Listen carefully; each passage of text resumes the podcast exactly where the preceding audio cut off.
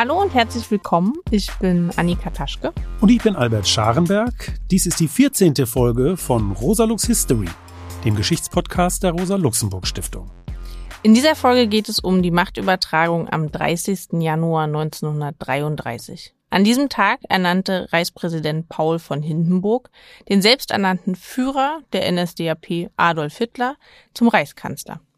Wir wollen darüber sprechen, wie es dazu kommen konnte, also vor allem welche gesellschaftlichen Kräfte Hitler unterstützten und warum der in vielen Schulbüchern immer noch verwendete Begriff der Machtergreifung grundfalsch ist. Und ob. Beim 30. Januar 1933 handelt es sich um das vielleicht wichtigste Datum der deutschen Geschichte. Jedenfalls aber um das verhängnisvollste. Denn welche Illusionen auch immer manche damals gehabt haben mögen, fest steht, dass an diesem Tag einer bestens organisierten Partei, die zutiefst antisemitisch und rassistisch, patriarchalisch und antigewerkschaftlich war, die Macht in die Hände gelegt wurde. Wir wollen die Geschichte der Machtübertragung an Hitler natürlich auch deshalb genauer unter die Lupe nehmen, weil es in der Gegenwart politische Entwicklungen gibt, die Antifaschistinnen beunruhigen müssen. Denn rechtsradikale Parteien und Bewegungen haben in den letzten Jahren einen enormen Aufschwung erlebt, waren in manchen Ländern Europas sogar bereits an der Regierung beteiligt. Und auch wenn es sich bei ihnen nicht um Nazis handelt, weisen sie doch gewisse Ähnlichkeiten zu den faschistischen Bewegungen der Zwischenkriegszeit auf. Natürlich haben wir es heute mit einer ganz anderen Situation zu tun als damals, und wir werden uns hüten, hier irgendetwas gleichzusetzen. Aber wenn man etwa nach Frankreich schaut mit Le Pen und Zemmour, nach Italien mit Salvini, nach Ungarn mit Orban oder in die USA mit Trump, dann ist klar, dass die rechte Gefahr überaus real ist. Deshalb gilt weiterhin, wehret den Anfängen. Ja, unbedingt. Die Aktualität des Themas liegt auf der Hand. Aber wir wollen jetzt natürlich auf die historischen Zusammenhänge gucken, die die NSDAP groß gemacht und an die Macht gebracht haben. Dazu haben wir wieder drei spannende Gäste eingeladen, nämlich die Historikerin Dr. Anke Hofstadt, den Historiker Yves Müller und die Geschichtsprofessorin Stefanie Middendorf. Genau. Jetzt aber zunächst zu den Anfängen des Faschismus. Denn auch wenn die faschistische Bewegung ideologisch steinalt erscheinen mag, ist sie eine überaus moderne Erscheinung, die erst im Anschluss an den Ersten Weltkrieg entsteht. Wir hatten ja bereits in der zwölften Folge unseres Podcasts über die Novemberrevolution gezeigt, dass die völkischen und faschistischen Gruppen sich im Zuge der revolutionären Unruhen der Nachkriegszeit konstituierten. Sie bilden gewissermaßen den radikalsten Flügel der Konterrevolution und das keineswegs nur in Deutschland, sondern in vielen Ländern Europas. Genau, Annika. Und diese konterrevolutionären Bewegungen ähneln sich mit Blick auf ihre antikommunistische Stoßrichtung, ihren radikalen Nationalismus und Rassismus, ihre Ablehnung der parlamentarischen Demokratie, ihren Führerglauben und ihre Gewaltbereitschaft. Zum Vorbild der anfangs noch randständigen Gruppen wird der italienische Faschistenführer Benito Mussolini, der 1919 die Fasci di Combattimento, die Kampfbünde gründet und 1922 an die Macht gelangt. In diesem Umfeld einer Szene aus völkischen Gruppen und Grüppchen bildet sich bereits am 5. Januar 1919 die Deutsche Arbeiterpartei, die DAP, die sich den Kampf gegen die Revolution der von ihr sogenannten Novemberverbrecher gegen den angeblich jüdischen Bolschewismus und den Versailler Friedensvertrag auf die Fahnen schreibt. Ein großer Teil ihrer sozialen Basis kommt aus den Freikorps, also den nach der Kriegsniederlage ins Reich zurückgekehrten Frontsoldaten. Diesem Milieu entstammt auch Hitler selbst. Ein Jahr später, am 24. Februar 1920, erfolgt im Münchner Hofbräuhaus die Umbenennung der DAP in Nationalsozialistische Deutsche Arbeiterpartei und die Veröffentlichung ihres 25-Punkte-Programms. Es enthält, neben den bereits genannten Punkten, auch pseudolinke Elemente wie die Brechung der Zinsknechtschaft. Das klingt radikal, ist aber nur eine Spielart des Sozialismus der dummen Kerls, wie August Bebel den Antisemitismus einst genannt hatte. 1921 wird Hitler dann zum alleinigen Parteivorsitzenden. Im Zusammenspiel mit General Erich Ludendorff, der als stellvertretender Leiter der obersten Heeresleitung im Ersten Weltkrieg hohes Ansehen in der rechtsradikalen Szene genießt, plant Hitler seine Machtergreifung, sprich den Staatsstreich. Als Inspiration des Hitler-Ludendorff-Putsches dient Mussolinis Marsch auf Rom. Die Gelegenheit erscheint günstig. Als die Reichsregierung um Stundung der Reparationszahlungen bittet, besetzten französische und belgische Truppen im Januar 1923 das Ruhrgebiet, um die Lieferung von Kohle und Eisen zu erzwingen. Der daraufhin von der Reichsregierung ausgerufene passive Widerstand zerrüttet die deutsche Wirtschaft und treibt die Geldentwertung in schwindelerregende Höhen. Politisch wird der Ruhrkampf zu einem Aufmarschfeld nationalistischer Extremisten. Insbesondere die Präsenz schwarzer französischer Soldaten trifft auf massive rassistische Ablehnung. Und das keineswegs nur bei den Nazis. In diesem Klima erfährt die völkische Bewegung einen Aufschwung. Und Hitler versucht, die Macht an sich zu reißen. Beim Staatsstreich vom 8. und 9. November 1923 handelt es sich in der Tat um den Versuch einer Machtergreifung. Sie scheitert allerdings kläglich. Hitler wird zu fünf Jahren Festungshaft verurteilt, kommt aber bereits nach weniger als neun Monaten frei. Nach dem Scheitern der Machtergreifung ist klar, dass die NSDAP eine neue Strategie benötigt. Hitler nutzt die Festungshaft in Landsberg, um Mein Kampf zu schreiben und die neue Strategie abzustecken. Von jetzt an geht es nicht mehr um eine putschistische Machtergreifung, sondern um einen legalen Weg an die Macht.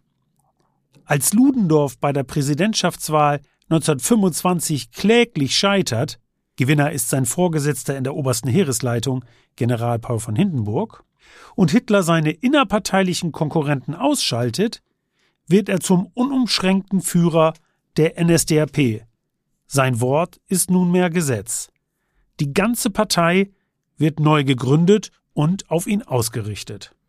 Wir hören dazu jetzt einen Auszug aus dem Theaterstück Der aufhaltsame Aufstieg des Arturo Ui, in dem Bertolt Brecht den Aufstieg Hitlers thematisiert.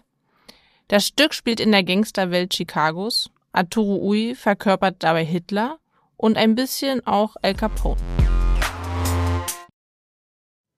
Heißt das, ihr setzt mir die Pistole auf die Brust? Nein, so erreicht man bei mir gar nichts. So nicht.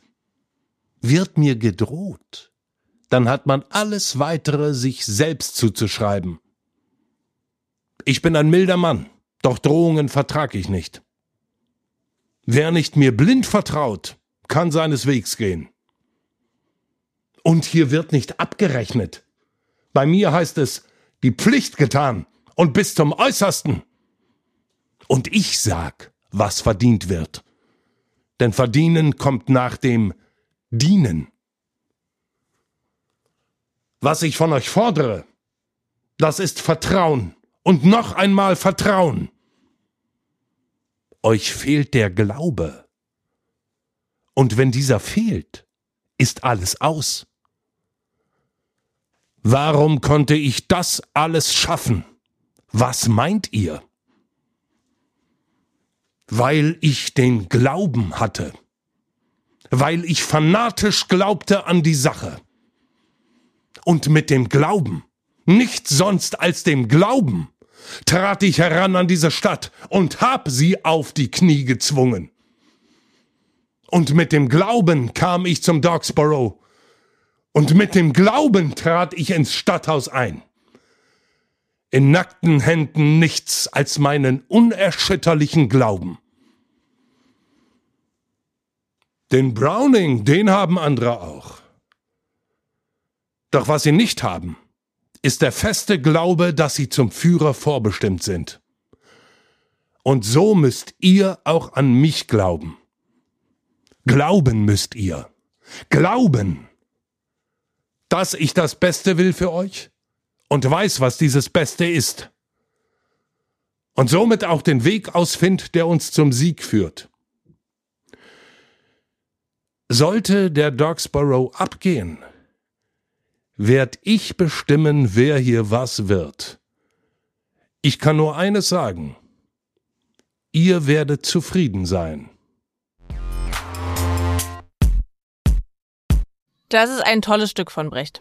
Wir hatten ja bereits erwähnt, dass die NSDAP zahlreiche Soldaten aus Freikorps und Traditionsverbänden rekrutiert.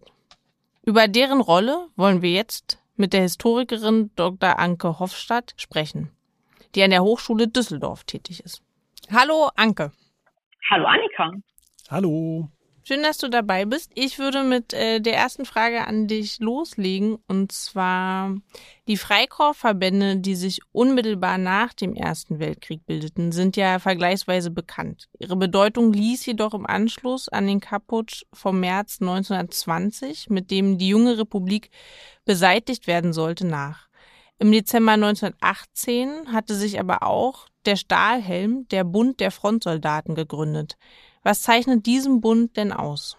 Dieser mitgliederstärkste Kampfbund von ganz rechts außen, der Stahlhelm spielt auf, finde ich, beinahe jeder Ebene von Politik und Gesellschaft der Weimarer Jahre eine nicht unerhebliche Rolle, und zwar eine extrem rechte.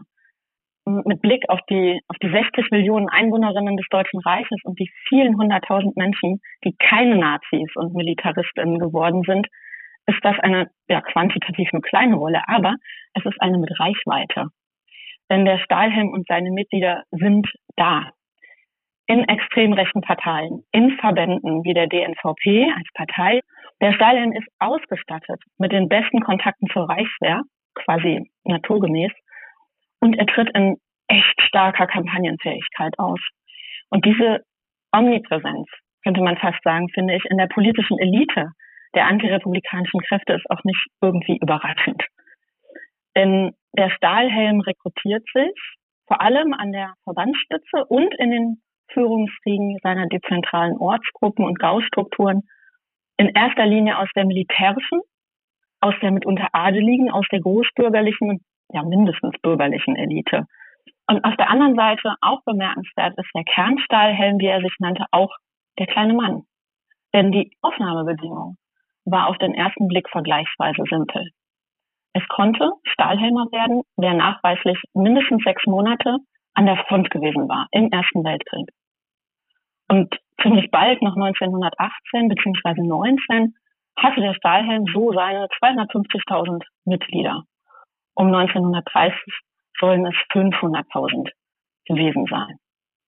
Ja, und für die hat der Frontsoldatenbund durchaus ein, ja, könnte man fast sagen, rundum glücklich Paket für Veteranen und für deren Sehnsucht nach Kameradschaft zur Verfügung gestellt.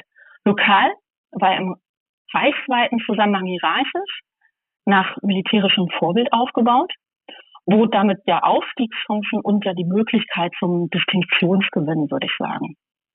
Wer aber nicht Weltkriegsteilnehmer, wer nicht Frontsoldat gewesen war, konnte nicht Teil dieses eigentlich ja sehr, ich würde mal sagen, inklusiv auftretenden Kreises sein. Und damit waren in den 1920er Jahren alle die erstmal pro forma ausgeschlossen, die um 1900 geboren waren. Das ist auch tatsächlich eine Chiffre für eine bestimmte Generation. Also die, die von Freikorps und Dolchstoßlegende, alles diese Schlagworte und von Republikhass zwar in Richtung der extremen Rechten radikalisiert waren, die aber nicht mehr als Soldaten gekämpft hatten, weil sie zwischen 1914 und 18 noch zu jung waren. Und das ist ein echtes Generationenproblem. Denn die radikalisierte Jugend, die wollte der Stahlhelm schon auch durchaus für sich gewinnen. Das Fronterlebnis als ja echt exklusive Eintrittskarte wollte er aber in keinem Fall an die Jüngeren abgeben. Und für die öffnete der Stahlhelm dann ab 1924 zwar seine Reihen, aber doch offen gesprochen echt erst halbherzig. Es gab sogar einen eigenen Namen. Wer als Jungstahlhelmer eingetreten war, blieb darum immer Mitglied zweiter Klasse, egal wie alt er im Verlaufe seiner Stahlhelmkarriere wurde. Seit Klaus Teweleits Werk Männerfantasien aus den 70er Jahren dreht sich diese Diskussion ja immer wieder auch um den soldatischen Mann. Könntest du kurz skizzieren, was damit gemeint ist? Naja, ein bisschen sicherlich das, was einige Mitglieder im Stahlhelm, ich denke da an den Jungstahlhelm, vermissten, würde ich sagen. Wie in der Freikorps-Literatur der 1920er Jahre über den Soldaten und seine Körperlichkeit als Mann geschrieben wurde. Was machte seine Gewalt aus? Seine Beziehung zu Kameraden? Mit welchem Begriff von Ehre war der soldatische Körper ausgestattet? Ich würde sagen, was war kurz gesprochen attraktiv im Sinne des Wortes am Soldatsein als Kernelement von Männlichkeit? Und zwar so attraktiv, dass es sich lohnte, für diese Verkörperung eines kriegs- und satisfaktionsfähigen Mannes zu sterben. Die Freikorpsliteratur entstand ja durchaus vor dem Erfahrungshorizont von Hunderttausenden, die schwerst verstümmelt, gezeichnet, traumatisiert, physisch und psychisch fertig in jeder Hinsicht von den Fronten des Ersten Weltkriegs zurückkamen. Wichtig ist aber bei aller Kritik, die Teveleits Arbeit erfahren hat, dass er den Blick auf die psychische und auf die sozialisierte Seite von Männlichkeit gelegt hat. Die Art, wie er männliche Härte, den Körperpanzer, die krasse Gewalt als Reaktion auf Kontrollverlust, auf die Abwehr von allem, was mit Emotionalität, mit Abweichung, ja auch was mit Weiblichkeit zu tun hat, in der Freikorpsliteratur beschrieben hat, hat für viele Leserinnen von Teveleit dieses Bild von soldatischer Männlichkeit, von dem du gesprochen hast, Albert, sicher ganz stark geprägt. Der Stahlhelm scheint ja durchaus eine wichtige Rolle gespielt zu haben. Du hast es auch erwähnt. Nicht zuletzt als Bindeglied vielleicht auch zwischen Reichswehr und NSDAP. Ist das so? Auf den ersten Blick ist klar. Das Personal des Stahlhelm war ein echt wichtiges Verbindungselement zwischen Reichswehr und NSDAP. Das liegt schon begründet in der Zusammensetzung des Stahlhelms und an der Nähe der Kooperation, die ja eine ziemlich lange Zeit auch sehr konsequent über zur NSDAP suchte. Da sind die Wege natürlich extrem kurz. Die Reichswehr-Elite, der Weltkrieg I-Veteranen, aber gefiel Hitlers Auftreten wirklich überhaupt nicht. Sie bezeichneten ihn als bedeutungslosen Gefreiten ohne Manieren. Über den Stahlhelm aber blieb der Reichswehr trotz ihrer Verächtlichkeit sehr lange ein Draht zu Hitler und den NSDAP funktionieren. Ich glaube, das ist wichtig, aber das konnte sich nicht ohne Abstriche halten lassen. Theodor Disterberg, der zweite Bundesführer des Stalin, hat sich 1945 in einem Selbstzeugnis stark dagegen gewehrt, dass der Stahlhelm als Steigbügelhalter Hitlers bezeichnet wurde. Von, äh, vor den Nürnberger Prozessen wurde der Stahlhelm zwar nicht als verbrecherische Organisation verurteilt, falsch ist das Bild vom Wegbereiter des deutschen Faschismus aber ganz sicher nicht. Und ich würde sogar eher sagen, der Stahlhelm gehörte dazu. Er ist Teil des Faschismus und seiner Entwicklung in der Zeit der Weimarer Republik. Ja, das äh, war doch jetzt ein spannender Einblick in einen, glaube ich, doch ganz wichtigen Akteur, der die ganze, das ganze Klima und die ganze Szene äh, äh für die Machtübertragung an die Nazis äh, wesentlich mit vorbereitet hat. Vielen Dank dafür. Vielen, vielen Dank, Anke, dass du dich zugeschaltet hast. Dankeschön euch. Tschüss. Die Rolle des Militärs und des Militarismus für den Aufstieg der NSDAP kann man kaum überschätzen. Es führt eine direkte Linie von den Frontsoldaten des Ersten Weltkriegs über die Traditionsverbände bis zu 1933 und in den Zweiten Weltkrieg. Denn die gesamte Nazi-Ideologie war von Anfang an auf Krieg ausgerichtet und bereits in Mein Kampf hatte Hitler die Eroberung vom Lebensraum im Osten gefordert. Ja, auch die extrem patriarchale Ideologie der NSDAP hat hier ihre Wurzeln. So beschloss bereits die erste Generalmitgliederversammlung 1921, dass Frauen keine leitenden Funktionen in der Partei übernehmen konnten. In der Reichstagsfraktion saß keine einzige Frau. Der Laden war ein reiner Männerbund. Das bedeutet aber nicht, dass Frauen die NSDAP weniger oft gewählt hätten. Ja, Albert, schauen wir uns doch die Wählerinschaft der NSDAP etwas genauer an. Wer also wählte die Partei? Die NSDAP nannte sich ja Arbeiterpartei. Aber ArbeiterInnen und Arbeitslose wählten die Partei in weit geringerem Maße als andere gesellschaftliche Gruppen. Das musste sich auch die Parteiführung irgendwann eingestehen. Relativ hoch hingegen war ihr Stimmanteil im alten Mittelstand. also bei den Selbstständigen und ihren mithelfenden Familienangehörigen. Überproportional gewählt wurde sie auch von Bauern und Bäuerinnen, Beamtinnen und Rentnerinnen. Das sah mit Blick auf die NSDAP-Mitgliedschaft übrigens ähnlich aus. Hier waren ebenfalls Beamte, Angestellte und Selbstständige stark über und ArbeiterInnen unterrepräsentiert. Ja, es war eine Partei der radikalisierten Mittelschicht. Selbst der Parteienforscher Jürgen Falter, der die NSDAP als Volkspartei versteht, kommt in seinem Buch Hitlers Wähler zu dem Ergebnis, sie sei eine, wie er es nennt, Volkspartei mit Mittelstandsbauch gewesen. Das Gerede davon, dass die Republik an den Extremen links und rechts zugrunde gegangen sei, ist also offensichtlich falsch.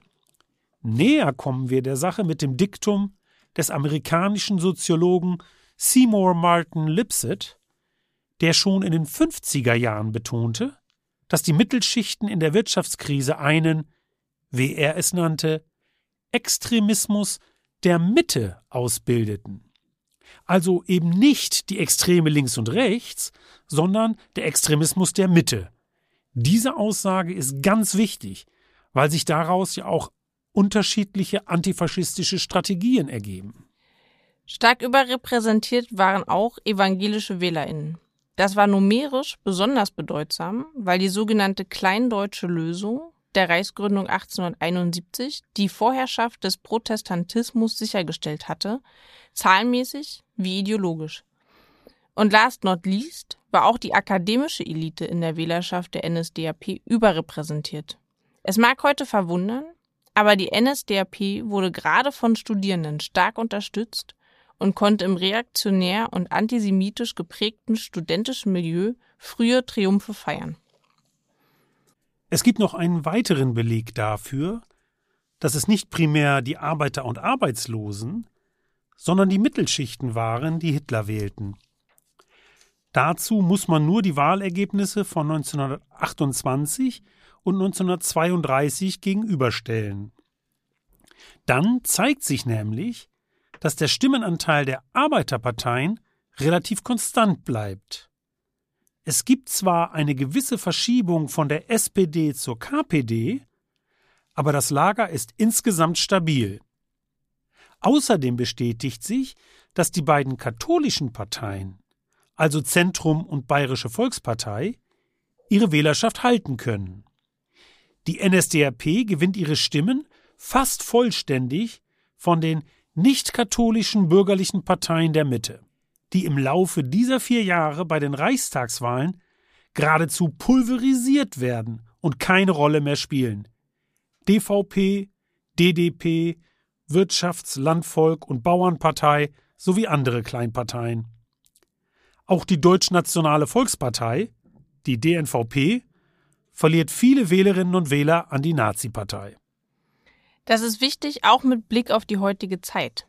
Denn es ist mitnichten so, dass die Leute damals wie heute Rechtsradikale wählen, weil sie arbeitslos sind. Das gibt es auch, klar, ist aber eben gerade nicht typisch und deshalb als Erklärung schlicht falsch. Typisch ist, dass Angehörige der Mittelschichten, die durch die Wirtschaftskrise Abstiegsängste entwickeln, Faschisten wählen. Ja, insofern bereitet die Weltwirtschaftskrise den Nazis den Nährboden. Aber eben in der Mitte. In der sozialen Mitte und in der sich radikalisierenden politischen Mitte. Genau. Und diese Weltwirtschaftskrise hat es in sich. So geht die Industrieproduktion zwischen 1928 und 1932 um mehr als 40 Prozent zurück. In der Folge schnellt die Zahl der Arbeitslosen auf über 6 Millionen. Die Krise verschärft sich immer weiter, weil Reichskanzler Heinrich Brüning, der das Land von 1930 bis 1932 regiert, genau die falsche Politik betreibt. Anstatt nämlich mit kreditfinanzierten Investitionsprogrammen die Wirtschaft wieder anzukurbeln, setzt er auf die massive Kürzung der staatlichen Ausgaben. Damit verschärft sich der Konjunktureinbruch dramatisch. Brüning regiert bald nur noch über Notverordnungen für die er keine Mehrheit im Reichstag, sondern lediglich die Unterstützung des Reichspräsidenten braucht. Dadurch wird die Parlamentarische Republik de facto in ein autoritäres Präsidialsystem verwandelt. Ja, Annika, Brünings Politik hat den Nazis den Boden bereitet. Aber wie hat die NSDAP sich die Krise und die Stimmung im Lande zunutze gemacht? Man darf ja nicht vergessen, dass die Partei bei der Reichstagswahl 1928 gerade einmal 2,6 Prozent der Stimmen erhält. Von nun an richtet sich ihre Propaganda vor allem gegen die Sozialdemokraten, die man für ihre Zustimmung zum Versailler Vertrag verurteilt und als Büttel der jüdischen Hochfinanz diffamiert. Gerade die Agitation gegen den Young-Plan, der 1929 die Reparationszahlungen des Reichs neu regelt, verschafft der NSDAP große Aufmerksamkeit, weil der mächtige deutschnationale Verleger Alfred Hugenberg ihre Kampagne in seinen Massenmedien unterstützt. Auf Drängen Hugenbergs bildet sich im Oktober 1931 die Harzburger Front. Ein Zusammenschluss aus nationalistischen Verbänden, Stahlhelm, DNVP und NSDAP. Damit werden die Nazis im rechtskonservativen Lager hoffähig gemacht. Gleichzeitig verschärft die Partei den Straßenterror der sogenannten Sturmabteilung der SA gegen Sozialdemokraten, Kommunisten und Juden. Die Mitgliedschaft der von Ernst Röhm geführten Braunhemden schnellt von 60.000 Ende 1930 auf 470.000 im Sommer 1932 hoch. Die Rolle der SA wollen wir uns jetzt genauer ansehen. Dazu begrüßen wir im Studio den Historiker Yves Müller, der über die SA promoviert. Hallo Yves. Hallo. Hallo. Yves, wie würdest du die Rolle der Straßengewalt für den Aufstieg der Nazis charakterisieren? Wie wichtig war dieser Faktor?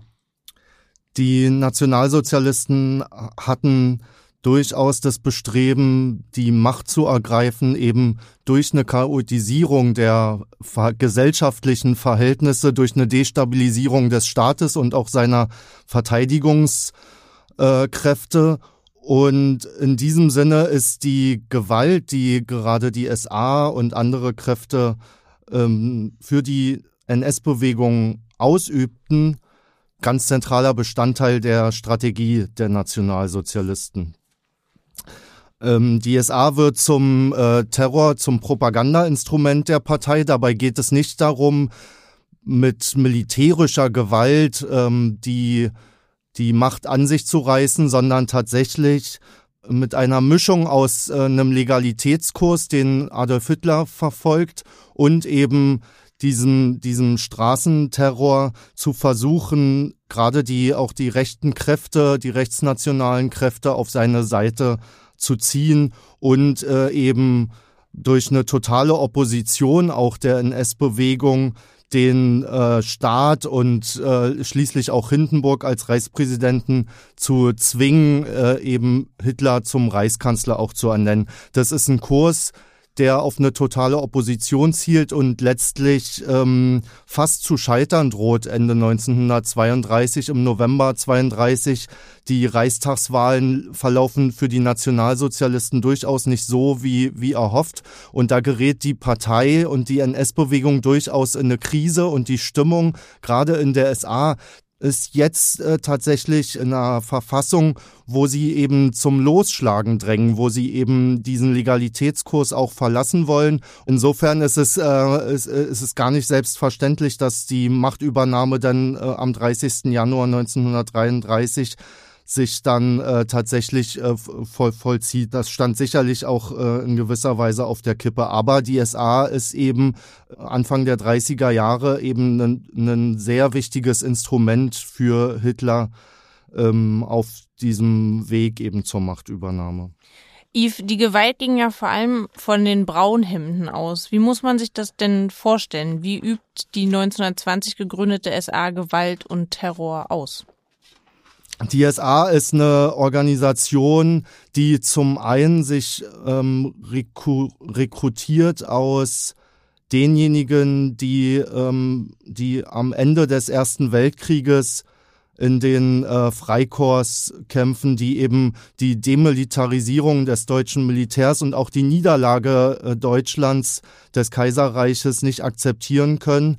Auf der anderen Seite äh, bildet den äh, Stamm, die Basis der SA, gerade eben die Kriegsjugendgeneration, also diejenigen, die nicht mehr am Ersten Weltkrieg als Frontsoldaten teilnehmen konnten und äh, als sich selbst äh, vielleicht auch als zu spät gekommene äh, eben fühlten und diesen, ähm, diesen Nachkriegskrieg äh, entsprechend auf der Straße äh, vollziehen würden wollten. Und die SA ist tatsächlich die Institution, die eben diesen Mythos des äh, Frontsoldaten entsprechend versucht, äh, in dem politischen Soldaten quasi eine, äh, auf eine neue Stufe zu, zu heben und für die NS-Bewegung zu nutzen. Die Politik der äh, SA ist es eben, mittels äh, Gewalt, mittels äh, Terror ähm, ja, Politik zu betreiben.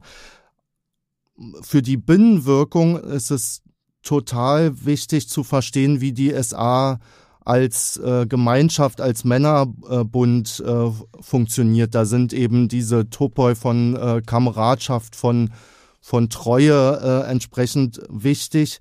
Diese Gemeinschaft ist sozusagen die andere Seite der Medaille ähm, der, der Gewalt. Ähm, da sind halt Institutionen wie das Sturmlokal, wichtige, wichtige Räume, die eben äh, verschiedene Funktionen äh, ausbilden. Zum einen eben diese Funktion der Vergemeinschaftung durch Kameradschaft, gerade auch mit Hilfe von Alkoholkonsum. Und äh, auf der anderen Seite eben die Rolle des Sturmlokals als so eine Art Vorposten im, äh, im Bürgerkrieg. Die werden eben besonders auch in den äh, roten Hochburgen hochgezogen und da eben äh, auch an den Magistralen, wo man zum einen repräsentativ ist und äh, quasi Flagge im wahrsten Sinne des Wortes zeigt, zum anderen aber auch den, den Schutz ähm, des Staates dabei durchaus genießt. Also zum einen engagiert man sich gegen den Staat, zum anderen ist man auch auf den Schutz äh, der Polizei angewiesen in den Auseinandersetzungen mit dem politischen Gegner. Und so bilden diese Sturmlokale auch immer wieder Ausgangspunkte der Gewalt gegen vor allem eben Kommunisten, aber auch Sozialdemokraten und deren paramilitärische Verbände RFB und Reichsbanner.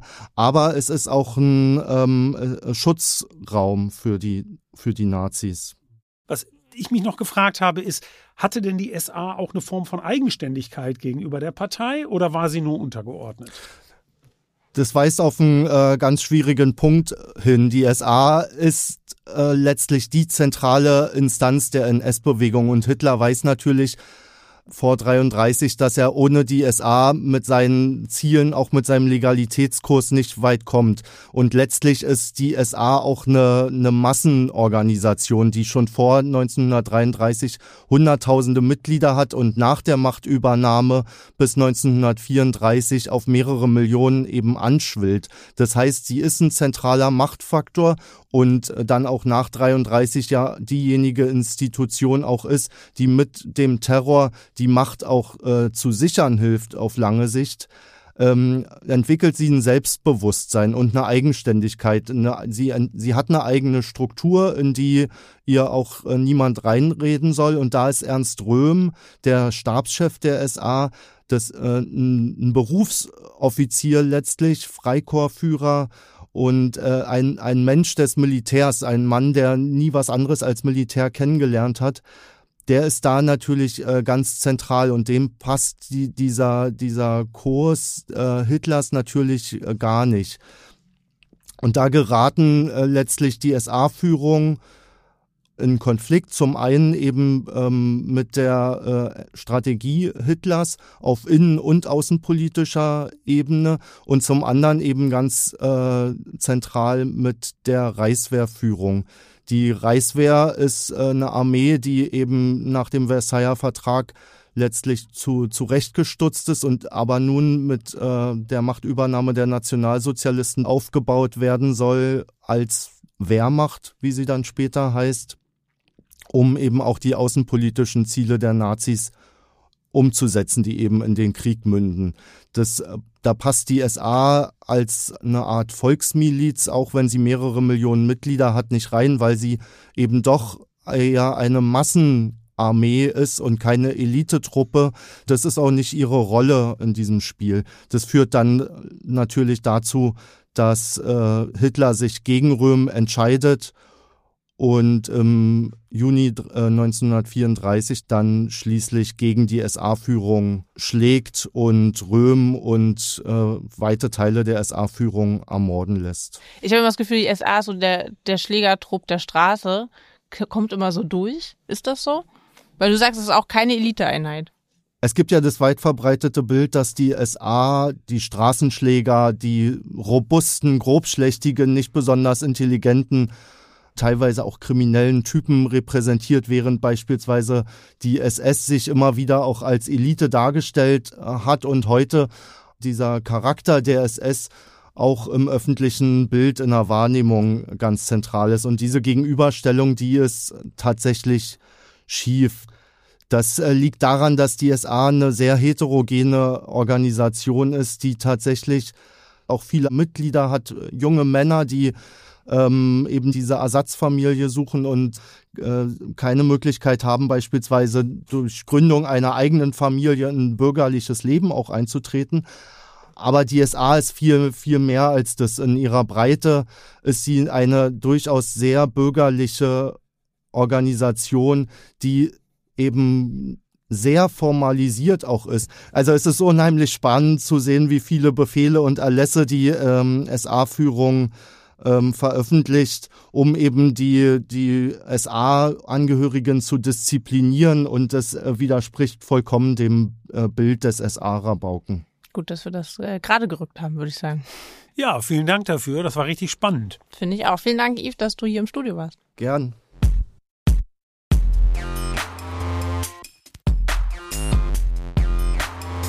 Die SA wird dann ja 1932 von der Regierung Brüning verboten.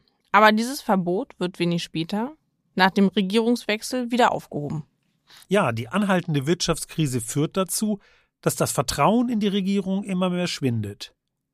Ende Mai 1932 lässt Hindenburg Brüning fallen und er nennt den deutschnationalen Franz von Papen zum Reichskanzler, der ein sogenanntes Kabinett der Barone bildet und Neuwahlen für den 31. Juli ausruft.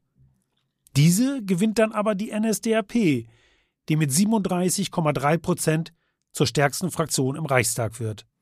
Nur wenige Tage zuvor hat Reichspräsident von Hindenburg die SPD-geführte Regierung Preußens unter einem Vorwand abgesetzt und von Papen als preußischen Ministerpräsidenten eingesetzt.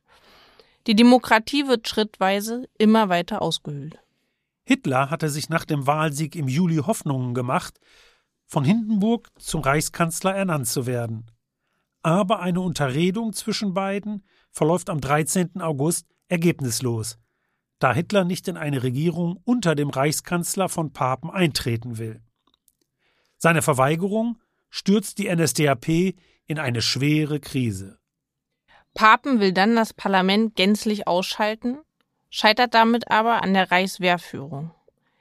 Nach einer Niederlage im Parlament, in dem sich die Regierung lediglich auf die wenigen Abgeordneten von DNVP und DVP stützen kann, wird der Reichstag erneut aufgelöst. Bei der Novemberwahl erleidet die krisengeschüttelte NSDAP eine schwere Niederlage. Sie verliert über vier Prozent und kommt nur noch auf 33,1 Prozent der Stimmen. Gleichzeitig liegt die KPD auf 16,9 Prozent zu. Wenig später tritt von Papen zurück. Sein Nachfolger wird General Kurt von Schleicher, der zur Machtkamarilla um Hindenburg gehört. Schleicher versucht, eine Querfront mit den Gewerkschaften und einem Teil der NSDAP zu bilden. In einem Geheimtreffen am 3. Dezember bietet er Georg Strasser die Ämter des Vizekanzlers und des preußischen Ministerpräsidenten an. Aber Strasser wagt den Bruch mit Hitler nicht damit ist die Querfront gescheitert. Hier möchte ich kurz einhaken. Denn eines wird an Brüning, Papen und Schleicher überdeutlich. nämlich dass die bürgerlichen Parteien nicht nur ihre parlamentarische Mehrheit, sondern auch ihre ideologische Hegemonie verloren haben. Anders ausgedrückt, die Massen stehen nicht mehr hinter der parlamentarischen Demokratie. Hieraus resultiert eine Hegemoniekrise der bürgerlichen Parteien und der herrschenden Klasse. Der Faschismus bietet nun die Option, ein Bündnis zwischen wesentlichen Teilen der Bourgeoisie und dem Kleinbürgertum zu schaffen, um eine neue Hegemonie zu errichten, ohne Parlament. Der italienische Marxist Antonio Gramsci hat ja das Charakteristische des Faschismus dahingehend gedeutet, dass es ihm gelungen sei, eine Massenorganisation des Kleinbürgertums zu bilden. Hieran ist zweierlei wichtig. Zum einen, wie wir vorhin diskutiert haben, dass die Mittelschichten, das Kleinbürgertum, die soziale Basis des Faschismus ausmachen. Zum anderen aber auch, dass die Nazis diese soziale Schicht mobilisieren, also aus der Passivität herausholen. Das ist der Bewegungscharakter, den man auch bei faschistischen Organisationen in anderen Ländern beobachten kann. Der Historiker Wolfgang Wippermann betont daher in seiner lesenswerten Diskussion unterschiedlicher Faschismustheorien, dass die Massenbasis, der Bewegungscharakter, ein zentrales Kennzeichen des Faschismus sei. Deshalb greifen manche marxistische Erklärungen an dieser Stelle zu kurz, wenn sie versuchen, den Faschismus primär funktional zu definieren, als seien Hitler und seine willigen Helfer bloße Erfüllungsgehilfen des Kapitals gewesen. Ja, die faschistische Bewegung war halt keine Erfindung des Monopolkapitals. Das Kapital hat sich vielmehr bis zuletzt politische Alternativen offen gehalten. Das stimmt, Albert. Ist aber meines Erachtens nur eine Seite der Medaille. Denn es ist auch wahr, dass Hitler von Anfang an große Unterstützung aus dem Unternehmerlager zuteil wurde. Die NSDAP hatte seit ihren Gründerjahren namhafte Geldgeber, die ihre Arbeit finanzierten. Die Unterstützung wuchs dann ab 1929 weiter an. Das berühmte Hartfield-Plakat Millionen stehen hinter dir bringt dies pointiert zum Ausdruck. Wie stark diese Förderung zum Aufstieg der NSDAP beigetragen hat, ist in der wissenschaftlichen Forschung umstritten. Fest steht jedoch, dass die Unterstützung in den Monaten vor der Machtübertragung massiv anstieg. Die Nazis bieten den wirtschaftlich Mächtigen eine Option für den Umgang mit der Hegemoniekrise. Da die anderen Optionen Ende 1932 allesamt gescheitert sind, kippt die Stimmung in der Wirtschaft zugunsten der Nazis.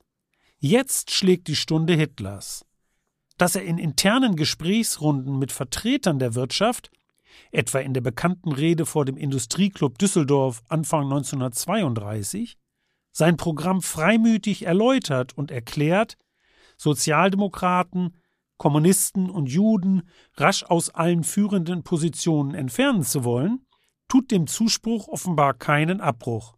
Eher im Gegenteil. Ja, denn die Lösung der Hegemoniekrise erfordert jetzt einen radikalen Schnitt. Ein wichtiges Indiz dieser Unterstützung ist die sogenannte industriellen Eingabe, die Industrievertreter, Bankiers und Großagrarier am 19. November 1932 an Reichspräsident von Hindenburg schickten. In diesem Schreiben fordern sie die Ernennung Hitlers zum Reichskanzler, die sie darstellen als Zitat den verheißungsvollen Beginn einer Zeit, die durch Überwindung des Klassengegensatzes die unerlässliche Grundlage für einen Wiederaufstieg der deutschen Wirtschaft erst schafft. Auch bei der Vermittlung der Gespräche zwischen Hitler und von Papen im Januar 1933, die die Koalitionsregierung von NSDAP und DNVP vorbereiten, spielen Kapitalvertreter eine entscheidende Rolle. Zu dieser Zeit haben sich wesentliche Teile der Wirtschaftselite längst von der Demokratischen Republik abgewandt und verlangen ihrerseits eine autoritäre, unternehmerfreundliche Politik und die Ausschaltung von Kommunisten und Sozialdemokraten. Um das Agieren des Unternehmerlagers zu erklären, entwickelte Jürgen Kuczynski einst die sogenannte Monopolgruppentheorie. Seine These? Die Interessenlagen seien auch auf Seiten des Kapitals nie einheitlich. In der Spätphase der Weimarer Republik habe sich die reaktionäre Gruppe Kohle, Eisen, Stahl den Nazis zugewandt, während die Gruppe Chemie Elektro noch eine liberalere Politik verfolgte. Kuczynskis Theorie ist in der Geschichtswissenschaft der DDR ausgebaut worden. Dabei wurden viele Belege für die tiefe Verstrickung des Unternehmerlagers zutage gefördert. Gleichzeitig wurde aber auch die relative Eigenständigkeit der Exekutive, also die Machtfülle Hitlers, unterschätzt. Denn Hitler handelte eben nicht nur als Büttel des Kapitals. So einseitig war das Verhältnis nicht. Besonders interessant finde ich in diesem Zusammenhang die Faschismustheorie der Frankfurter Schule um Max Horkheimer und Theodor W. Adorno. Sie sehen ebenfalls einen Zusammenhang zwischen Kapitalismus und Faschismus, argumentieren aber differenzierter. Horkheimer wird später schreiben, Zitat, Wer aber vom Kapitalismus nicht reden will, sollte vom Faschismus schweigen. Anders gesagt, es sind die zerstörerischen Tendenzen des Kapitalismus, die den Faschismus hervorbringen. Und wer den Sieg der Nazis erklären will, muss hier ansetzen.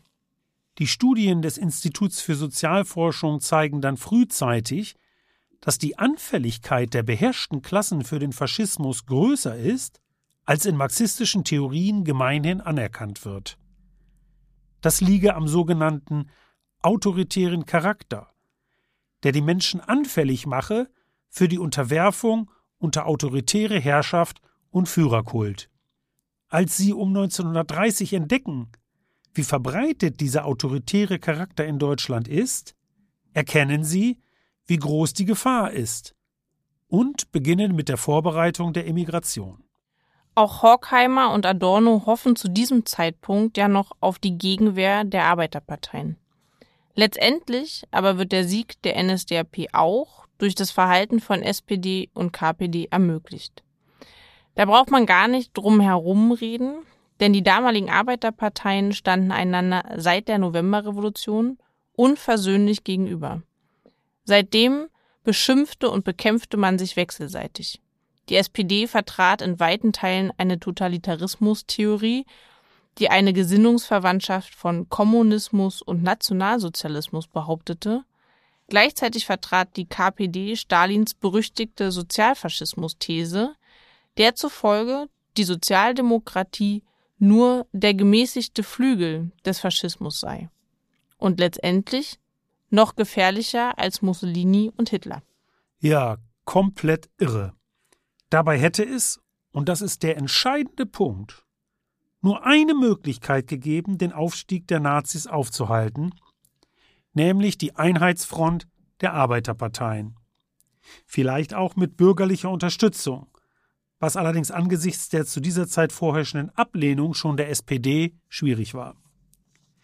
Weitsichtigere Aktivisten versuchen diese auch herbeizuführen, etwa jene in der SAP, der Linksabspaltung von der SPD, zu der der junge Willy Brandt gehört, und in der KPO, der Rechtsabspaltung von der KPD um Heinrich Brandler und August Thalheimer. Aber ihre Appelle verhallen. Die Kommunistische Internationale korrigiert die Sozialfaschismus-These erst auf ihrem siebten Weltkongress 1935, als sich das Hitlerregime längst fest etabliert hat. Georgi Dimitrov definiert den Faschismus an der Macht dort als die, Zitat, terroristische Diktatur der am meisten reaktionären, chauvinistischen und imperialistischen Elemente des Finanzkapitals. Demnach ist nur eine winzige Minderheit für den Faschismus verantwortlich. Die faschistische Massenbewegung, aber auch die Ideologien des Antisemitismus und Rassismus bekommen in der Dimitrov-These gar nicht vor. Ja, Annika, das ist ein reduktionistischer Ansatz, der der Sache überhaupt nicht gerecht wird. Aber immerhin schwenkt die Kommentaren mit der Dimitrov-These um auf eine Strategie der Bildung eines breiten antifaschistischen Bündnisses, der sogenannten Volksfront. Die dann aber zeitweilige Erfolge vor allem außerhalb Deutschlands erzielt, in erster Linie in Frankreich und Spanien. Stimmt. Wir müssen aber schon betonen, dass die Arbeiterparteien die Nazis zu keinem Zeitpunkt aktiv unterstützt haben wie es die bürgerlichen Parteien und weite Teile des Unternehmerlagers sehr wohl taten. Das ist ein riesengroßer Unterschied. Auf jeden Fall. Es gab auch, und das ist super wichtig, noch eine andere gesellschaftliche Gruppe, die entscheidend zur Machtübertragung an Hitler beitrug, nämlich die alten Eliten, die traditionellen Oberklassen des Kaiserreichs in Militär, Justiz, Verwaltung und Bildung, die durch die abgebrochene Novemberrevolution in Amt und Würden geblieben waren und sich nicht mit der Republik anfreunden wollten. Sie waren für die Machtübertragung und die Konsolidierung der NS-Herrschaft geradezu unverzichtbar. Diese Kontinuität der traditionellen Oberklassen von der Reichsgründung bis zur Machtübertragung ist der Kern der These vom sogenannten deutschen Sonderweg. Ja, und unabhängig davon, wie man die These vom Sonderweg bewertet, gibt es eine Fülle von Belegen für die Bedeutung dieser Oberklassen für die Machtübertragung. Sie zeigt sich mit Blick auf deren politische Vertretung, die monarchistische und antisemitische DNVP, die sich für die Ernennung Hitlers zum Reichskanzler einsetzt und zum Mehrheitsbeschaffer der Hitlerregierung avanciert. Sie wird bestätigt durch einflussreiche Reichswehrgeneräle wie Werner von Blomberg, die die Machtübertragung an die Nationalsozialisten unterstützen. Und sie gilt ganz besonders für den kaiserlichen Generalfeldmarschall und Reichspräsidenten, den alten ostpreußischen Junker Paul von Hindenburg. Denn es handelte sich eben nicht um eine Machtergreifung Hitlers. Die Macht musste Hitler durch den Reichspräsidenten übertragen werden. Hindenburg mag lange gezögert haben, den böhmischen Gefreiten Hitler zu ernennen. Letztendlich tat er es doch. Mehr noch, als führender Vertreter der alten Elite des Kaiserreiches änderte er seine Haltung dann auch im Angesicht der immer brutaler werdenden Diktatur nicht mehr. Im Gegenteil, Hindenburg trug alles mit. In diesem Zusammenhang gibt es eine aktuelle Debatte, die sich um die Verstrickung der Hohenzollern in die Nazi-Herrschaft dreht. In diesem Zusammenhang gibt es eine aktuelle Debatte, die sich um die Verstrickung der Hohenzollern in die Nazi-Herrschaft dreht. Dazu sprechen wir jetzt mit Professorin Stefanie Middendorf, die an der Universität Jena Geschichte lehrt.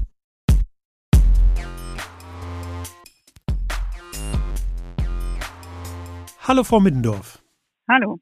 Hallo. Frau Middendorf, der Streit um die Hohenzollern hat ja zuletzt hohe Wellen geschlagen gerade weil die Erben des letzten deutschen Kaisers Historiker juristisch verklagt haben, wenn auch letztlich erfolglos.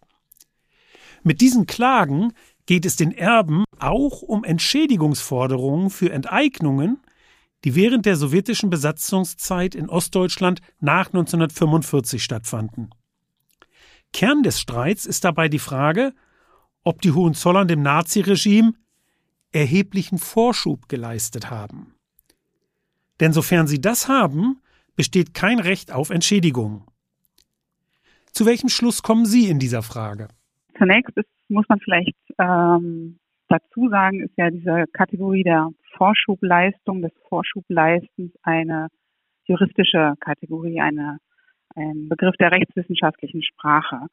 Das heißt, ähm, es ist gewissermaßen eine Frage, die uns die Juristen und Juristinnen gestellt haben, auf die wir Historikerinnen und Historiker eine Antwort suchen. Und wir haben für das, was mit der Vorschubleistung gemeint ist, eine eigene Begriffe, vor allem den der historischen Verantwortung, äh, für die wir dann eben eigene Maßstäbe und Kategorien auch haben. Das heißt, wenn ich jetzt darauf eine Antwort gebe, ist gewissermaßen eine Übersetzungsleistung in beide Richtungen dabei eingepreist. Und für mich ist es aber so, dass ich schon finde, dass ich da eine Antwort auf diese Frage geben kann äh, mit den Mitteln der Geschichtswissenschaft, weil die Kategorie der Vorschubleistung und das zeigt auch die Rechtsprechung, die wir ja zu diesem Thema schon haben. Also die Hohenzollern-Frage ist ja nicht die erste, das erste Verfahren, das unter dieser äh, Frage verhandelt wurde, sondern es gibt dazu schon Rechtsprechung. Und das heißt, dass jemand regelmäßig zugunsten des Nationalsozialismus gehandelt haben muss, dabei nicht nur eine nebensächliche oder unbedeutende äh, Wirkung gehabt haben muss, und dass er damit für den Aufstieg und die Durchsetzung der nationalsozialistischen Ziele vor wie nach 1933 entscheidend gewesen sein muss. Also es betrifft sowohl die Zeit der Weimarer Republik als auch die des Nationalsozialismus. Und es geht auch dann, es kann auch dann gelten, wenn jemand eigentlich dabei eigene andere Ziele vielleicht verfolgt hat, also zum Beispiel selbst in politische Positionen kommen wollte. Und vor diesem Hintergrund kann man meines Erachtens jetzt mit Blick auf diese Frage der Hohenzollern durchaus von einer großen historischen Verantwortung sprechen. Wobei aus juristischen Gründen bei dieser Frage eben nicht die Rolle der Hohenzollern insgesamt zählt, sondern nur die Bedeutung des sogenannten Kronprinzen, also dieser einen Person, weil sie nach 1945 gewissermaßen im Besitz der enteigneten Güter war und deren Handeln allein zählt. Deswegen fokussiert sich diese ganze Debatte auch so stark auf die Figur äh, des Kronprinzen. Und dann kann man meines Erachtens schon zu einer klaren Antwort kommen, äh, weil sich zeigt, dass der ähm, sogenannte Kronprinz wiederholt und dauerhaft zunächst zur Zerstörung der Weimarer Republik, dann zur Etablierung des Nationalsozialismus beigetragen hat, mit radikalen, rechtsnationalen, antisemitischen Zirkeln vernetzt war, bei Stahlhelm und S-Arm-Aufmärschen auftrat, einen Wahlaufruf für Hitler verfasste und sich beim symbolträchtigen Tag von Potsdam zeigte 1933. Und was er dabei mit sozusagen mit einbrachte in diese ganzen Handlungen war das äh, symbolische Kapital, wie Stefan Malinowski das genannt hat, mit einem Begriff von Pierre Bourdieu, die Wirkmacht, die nicht allein in seiner individuellen Person begründet war, sondern in der Figur, die er eben verkörperte als äh, Thronfolger. Und diese Kapital brachte er in die moderne Massenbewegung des Nationalsozialismus immer wieder aktiv ein. Er gab der, der NSDAP gewissermaßen eine symbolische Aufwertung, eine Deckung äh, in der Öffentlichkeit. Er zeigte sich in medialen Kontexten, war also auch eine ja, Boulevardfigur einerseits, aber auch eine Figur, die die Ziele des Nationalsozialismus äh, verkörpern konnte und verkörpern wollte, auch aktiv im Moment des Übergangs zur nationalsozialistischen Diktatur. Frau Mittendorf, es gibt ja auch Historiker, die das anders sehen als das, was Sie gerade beschrieben haben und ihre, ihre sozusagen ihre Schlussfolgerung. Ähm, allerdings ist deren wichtigster Kronzeuge Professor Christopher Clark inzwischen längst auch auf ihre Position eingeschwenkt. Was sind denn die wichtigsten Gegenargumente und warum gehen sie vielleicht auch am Kern der Sache vorbei? Das schließt an das an, was ich eigentlich gerade zuletzt gesagt habe, dass der Kronprinz letztlich vor allem eine das Boulevardeske und nicht ernstzunehmende lächerliche Figur war, eine Flasche, wie es Christopher Clark selbst formuliert hat. Also letztlich jemand, der zwar versucht hat, Politik zu machen, aber äh, in, in diesem Versuchen eben nicht ernst zu nehmen war, weil er sich letztlich immer wieder andiente, aber irgendwie erfolglos blieb und sozusagen trotz seiner offensichtlichen Begeisterung für den Nationalsozialismus, die auch Christopher Clark schon eben dokumentiert hat, wie wichtig war das eben, welche Rolle spielt er damit, ist umstritten.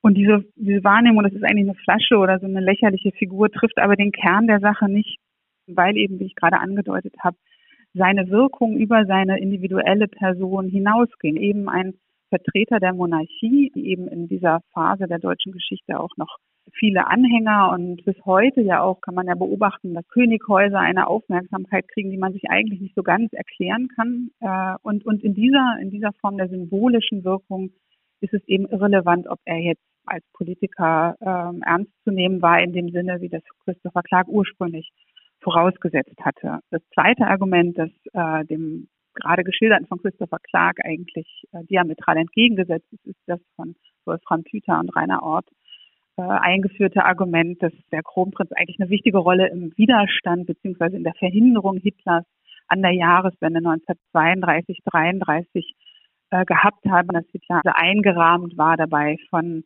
äh, Kräften der traditionellen Rechte, also das das alte Argument der Zähmung, ja auch eine apologetische Funktion hatte nach 45 diese Erzählung, man habe eigentlich versucht, Hitler äh, einzuhegen. Und dieses Argument äh, stimmt meines Erachtens aus zwei Gründen nicht. Zum einen, dass wenn man sich die Quellen anguckt, dass aus meiner Perspektive nicht darum geht, Hitler zu verhindern oder den Nationalsozialismus zu verhindern, sondern in eigene Machtpositionen zu kommen. Ähm, das zweite Element ist, dass man in diesen Versuchen auch mit Kräften aus der nationalsozialistischen Bewegung interagiert, dass sie in diesen Versuchen auch mit dem Strasserflügel, mit Kräften aus der NSDAP kalkuliert haben, also man eben auch Nationalsozialismus in seiner ganzen Breite sehen muss. Und das äh, Falsche ist es eben ganz allein auf diese Frage, Hitler als Reichskanzler ja oder nein zu verengen. Und das dritte Argument nur ganz kurz noch, ist, dass wir diese Frage eben nicht entscheiden können, weil wir noch viel zu wenig wissen weil es noch zu wenig Forschung gibt und dass die Debatte insofern auch nochmal ganz anders geführt werden müsse, viel breiter. Die Frage nach der Bewertung Preußens insgesamt kommt dabei in die Rolle, äh, kommt dabei ins Spiel oder die Bewertung der Hohenzollern insgesamt wird angeführt und dass man es eben nicht verengen könne auf diese eine Figur. Also da wird die Debatte sozusagen verunklart und gleichzeitig vergrößert mit dem Ziel zu sagen, wir können das eigentlich gar nicht eindeutig beantworten. Eine Frage hätte ich noch zu etwas aktuelleren, äh, zum aktuellen Umgang äh, damit. Denn mit der Verstrickung der Hohenzollern und natürlich auch Hindenburgs stellen sich ja auch erinnerungspolitische Fragen neu. Also etwa ob Straßen, die nach Hitlers Unterstützern benannt sind, umbenannt werden sollten. Selbst der eher konservative Mainzer Historiker Andreas Röder plädiert inzwischen für die Umbenennung von nach Hindenburg benannten Straßen, weil er große historische Schuld auf sich geladen habe. Müssten wir in Berlin dann nicht auch den Hohenzollerndamm umbenennen? Also vorab vielleicht glaube ich, dass ähm, Straßenumbenennungen nicht unbedingt das zentrale Ziel sind, um den, die Wiederkehr rechter Argumentation, den, den Aufschwung der Rechten ähm, zu vertreiben. Ich glaube, da muss es vor allem um andere, konkretere Wege gehen. Mit Blick auf diese Frage der Straßenumbenennung würde ich sagen, es darum geht, die, die historische Verantwortung einzelner Personen zu benennen. Und auch insofern äh, Hindenburg, das Argument von Röder ist ja, da gibt es eine bestimmte Person und nicht eine Dynastie, die wir hier jetzt als Ganzes ähm, quasi aus der Geschichte tilgen wollen. Und wenn man zu dieser Frage der Straßenumbenennung wieder zurückkommt, dann ist eben da, würde da ja dann erstmal auch eine Debatte geführt werden müssen um das Erbe der Hohenzollern insgesamt. Und mir wäre, glaube ich, vor allem wichtig, dass das erstmal ein Prozess der Diskussion ist, der da geführt wird, unter Beteiligung der äh, zivilgesellschaftlichen äh, Akteurinnen und Akteure dort, bevor man jetzt anfängt, den Hohenzollern-Damm umzubenennen. Aber es ist natürlich eine breite Debatte, über die wir jetzt eigentlich auch noch länger äh, sprechen können. Hey, vielen, vielen Dank. Ich finde, es war trotzdem ein wichtiges Plädoyer ja auch für die politische Bildung und alles, was dazugehört, sich überhaupt erstmal damit auseinanderzusetzen. Ähm, und dafür auch ein, finde ich, wichtiges äh, Schlusswort für das Interview. Von daher vielen, vielen Dank äh, von meinerseits. Ja, vielen Dank. Ja, danke auch von meiner Seite. Die Debatte um die Verstrickung der Hohenzollern zeigt meines Erachtens vor allem, wie selbstgerecht und historisch unempfindlich die Erben des letzten deutschen Kaisers sind. Allerdings. Ich möchte, bevor wir zum Schluss kommen, noch kurz auf das Versagen der bürgerlichen Parteien nach dem 30. Januar 1933 eingehen. Zur Unterstützung Hitlers durch weite Teile der Bourgeoisie kommt nämlich das Trauerspiel, das die politischen Vertreter des Bürgertums aufführten.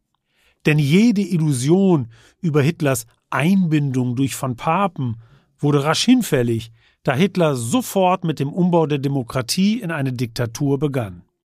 Von Seiten der bürgerlichen Parteien erhob sich dagegen kaum Protest. Bei der Neuwahl des Reichstages am 5. März verfehlten die Nazis dann trotz massiver Manipulation im Vorfeld die absolute Mehrheit deutlich. Daraufhin brachte die NSDAP das sogenannte Ermächtigungsgesetz in den Reichstag ein. Das festlegte, dass die Regierung ohne Parlamentszustimmung Gesetze beschließen konnte, selbst wenn diese der Verfassung widersprachen. Jetzt kam es entscheidend auf die politischen Vertreter des Bürgertums an, denn für die Verabschiedung des Gesetzes war eine Zweidrittelmehrheit erforderlich, die trotz der vorangegangenen Verhaftungen oder Flucht aller KPD und einiger SPD-Abgeordneter keineswegs gesichert war. Aber während die verbliebenen SPD-Abgeordneten geschlossen gegen das Gesetz stimmten, votierten die Abgeordneten der bürgerlichen Parteien, darunter auch der spätere Bundespräsident Theodor Heuss, für die Selbstabschaffung der Demokratie und die Errichtung der Nazidiktatur. Wir sehen also, dass die Weimarer Republik nicht durch die Extremisten von rechts und links zu Grabe getragen wurde, sondern durch den Extremismus der Mitte, der sozialen und der politischen Mitte, die zu den Nazis überlief. Und wir haben auch gesehen, dass es sich im Januar 1933 nicht um eine Machtergreifung handelte. Das ist ein Begriff, der jenen in die Hände spielt, die ihre eigene Mitwirkung kleinreden wollen. In Wirklichkeit handelte es sich um eine Machtübertragung, die von den alten kaiserlichen Eliten begünstigt und von weiten Teilen des Bürgertums begrüßt wurde. Ja, Albert, das ist doch ein passendes Schlusswort. Denn wir sind auch schon wieder am Ende dieser Folge angelangt. Deshalb möchten wir die Gelegenheit nutzen, um uns bei allen HörerInnen dafür zu bedanken, dass der Podcast bereits 12.000 Abos hat. Thank you so much. Und wir freuen uns natürlich auch weiterhin über neue Abos und über neue FollowerInnen auf unserem Instagram-Account. Und wir möchten abschließend noch darauf hinweisen, dass die nächste, die 15. Folge von Rosalux History sich mit der Geschichte der kommunistischen Internationale befassen wird. Das sollte doch wieder spannend werden. Also bis dahin, nie wieder Faschismus. Ja, nie wieder.